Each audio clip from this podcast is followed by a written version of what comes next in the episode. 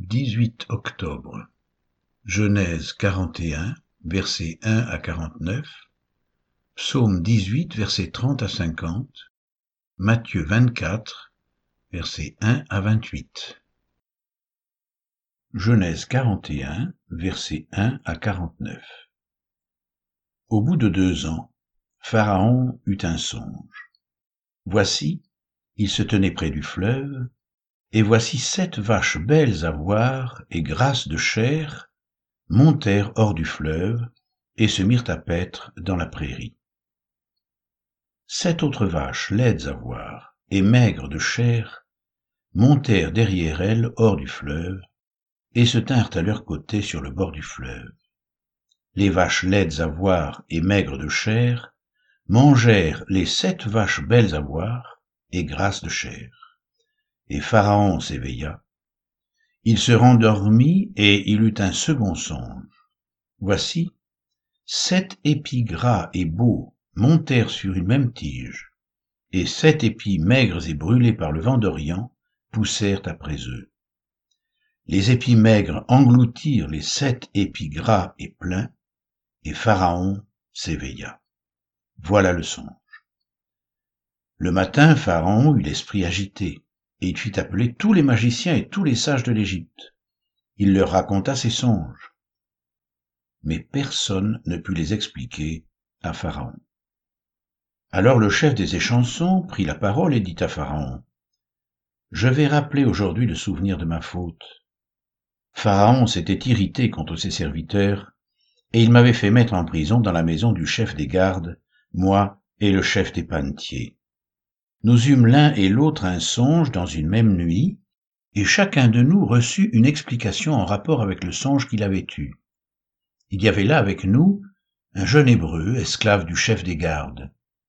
Nous lui racontâmes nos songes, et il nous les expliqua. Les choses sont arrivées selon l'explication qu'il nous avait donnée. Pharaon me rétablit dans ma charge, et il fit pendre le chef des panetiers. Pharaon fit appeler Joseph, on le fit sortir en hâte de prison, il se rasa, changea de vêtements, et se rendit vers Pharaon. Pharaon dit à Joseph, J'ai eu un songe, personne ne peut l'expliquer, et j'ai appris que tu expliques un songe après l'avoir entendu. Joseph répondit à Pharaon en disant, Ce n'est pas moi, c'est Dieu qui donnera une réponse favorable à Pharaon. Pharaon dit alors à Joseph, dans mon songe, voici, je me tenais sur le bord du fleuve. Et voici sept vaches grasses de chair et belles d'apparence montèrent hors du fleuve et se mirent à paître dans la prairie. Sept autres vaches montèrent derrière elles, maigres, fort laides d'apparence, et décharnées.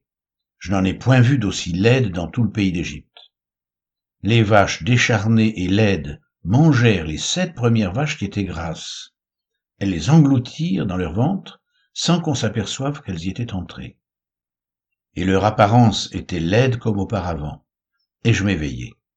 Je vis encore en songe sept épis pleins et beaux qui montèrent sur une même tige, et sept épis vides, maigres, brûlés par le vent d'Orient, poussèrent après eux.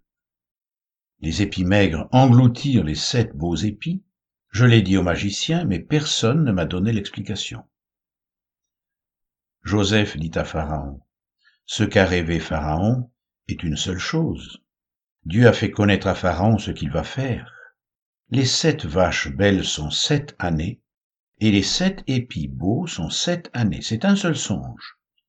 Les sept vaches décharnées et laides qui montaient derrière les premières sont sept années, et les sept épis vides, brûlés par le vent d'Orient, seront sept années de famine. Ainsi, comme je viens de le dire à Pharaon, Dieu a fait connaître à Pharaon ce qu'il va faire. Voici, il y aura sept années de grande abondance dans tout le pays d'Égypte.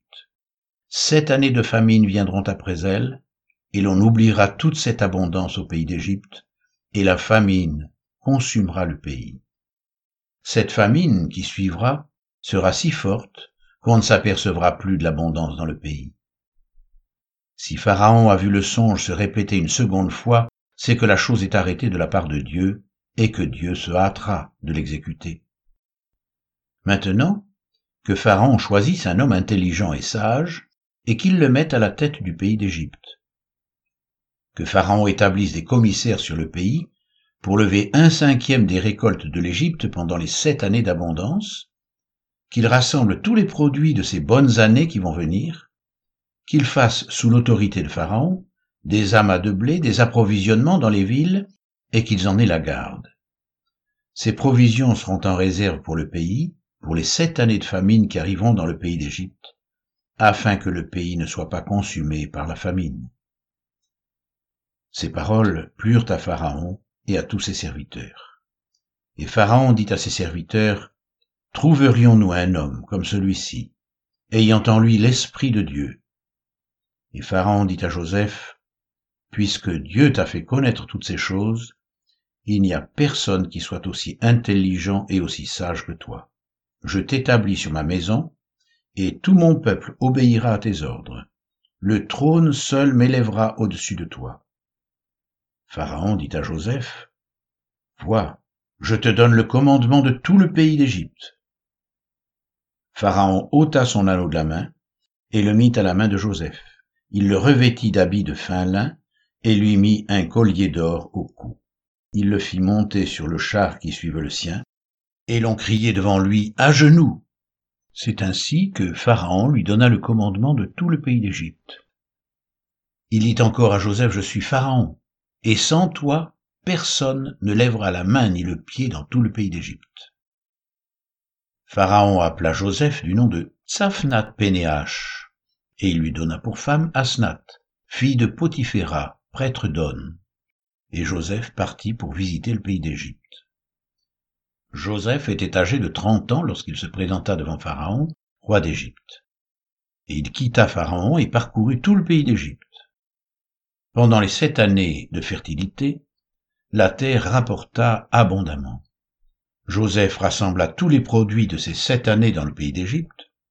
Il fit des approvisionnements dans les villes, mettant dans l'intérieur de chaque ville les productions des champs d'alentour Joseph amassa du blé comme le sable de la mer, en quantité si considérable que l'on cessa de compter parce qu'il n'y avait plus de nombre. Avant les années de famine, il naquit à Joseph deux fils que lui enfanta Asnath, fille de Potiphéra, prêtre d'On.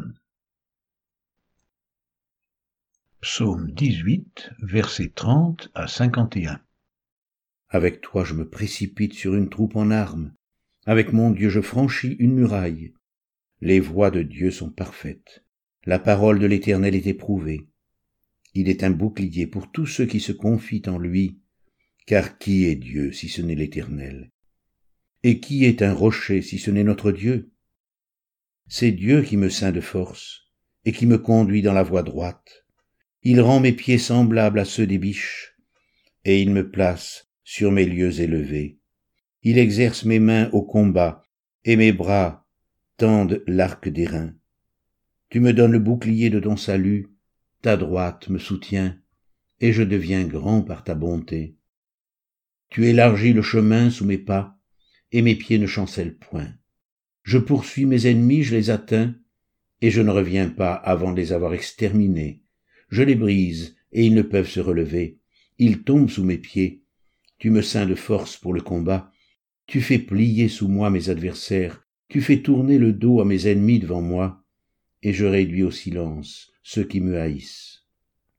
Ils crient, et personne pour les sauver. Ils crient à l'Éternel, et il ne leur répond pas. Je les broie comme la poussière qu'emporte le vent. Je les foule comme la boue des rues. Tu me délivres des dissensions du peuple. Tu me mets à la tête des nations. Un peuple que je ne connaissais pas m'est asservi. Ils m'obéissent au premier ordre. Les fils de l'étranger me flattent. Les fils de l'étranger sont en défaillance. Ils tremblent hors de leur forteresse. L'Éternel est vivant et béni soit mon rocher. Que le Dieu de mon salut soit exalté, le Dieu qui m'accorde la vengeance, qui m'assujettit les peuples, qui me délivre de mes ennemis. Tu m'élèves au-dessus de mes adversaires. Tu me sauves de l'homme violent. C'est pourquoi je te louerai parmi les nations, ô Éternel, et je chanterai à la gloire de ton nom. Il accorde de grandes délivrances à son roi, et il fait miséricorde à son oint, à David et à sa postérité pour toujours. Matthieu 24, 1 à 28 Comme Jésus s'en allait, au sortir du temple, ses disciples s'approchèrent pour lui en faire remarquer les constructions. Mais il leur dit, Voyez-vous tout cela?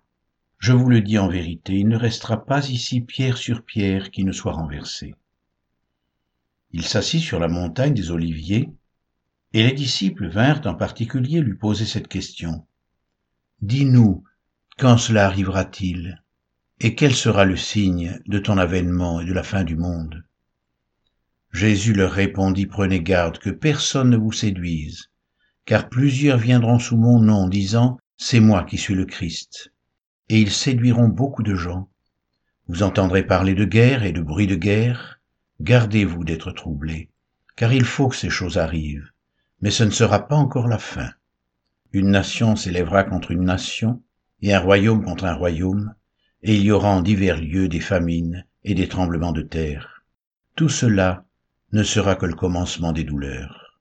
Alors, on vous livrera au tourment et l'on vous fera mourir, et vous serez haïs de toutes les nations à cause de mon nom. Alors aussi plusieurs succomberont et ils se trahiront, se haïront les uns les autres. Plusieurs faux prophètes s'élèveront et ils séduiront beaucoup de gens. Et parce que l'iniquité se sera accrue, l'amour du plus grand nombre se refroidira. Mais celui qui persévérera jusqu'à la fin sera sauvé. Cette bonne nouvelle du royaume sera prêchée dans le monde entier pour servir de témoignage à toutes les nations. Alors viendra la fin. C'est pourquoi Lorsque vous verrez l'abomination de la désolation dont a parlé le prophète Daniel établie en lieu saint, que celui qui lit fasse attention. Alors que ceux qui seront en Judée fuient dans les montagnes, que celui qui sera sur le toit ne descende pas pour prendre ce qui est dans sa maison, et que celui qui sera dans les champs ne retourne pas en arrière pour prendre son manteau. Malheur aux femmes qui seront enceintes et à celles qui allaiteront en ces jours-là. Priez pour que votre fuite n'arrive pas en hiver, ni un jour de sabbat, car alors la détresse sera si grande qu'il n'y en a point eu de pareil depuis le commencement du monde jusqu'à présent, et qu'il n'y en aura jamais. Et si ces jours n'étaient abrégés, personne ne serait sauvé. Mais à cause des élus, ces jours seront abrégés. Si quelqu'un vous dit alors, le Christ est ici, ou il est là, ne le croyez pas car il s'élèvera de faux Christ et de faux prophètes. Ils feront de grands prodiges et des miracles, au point de séduire, s'il était possible, même les élus. Voici, je vous l'ai annoncé d'avance. Si donc on vous dit, voici, il est dans le désert, n'y allez pas. Voici, il est dans les chambres, ne le croyez pas. Car, comme l'éclair part de l'Orient et se montre jusqu'en Occident, ainsi sera l'avènement du Fils de l'homme en quelque lieu que soit le cadavre, là s'assembleront les vautours.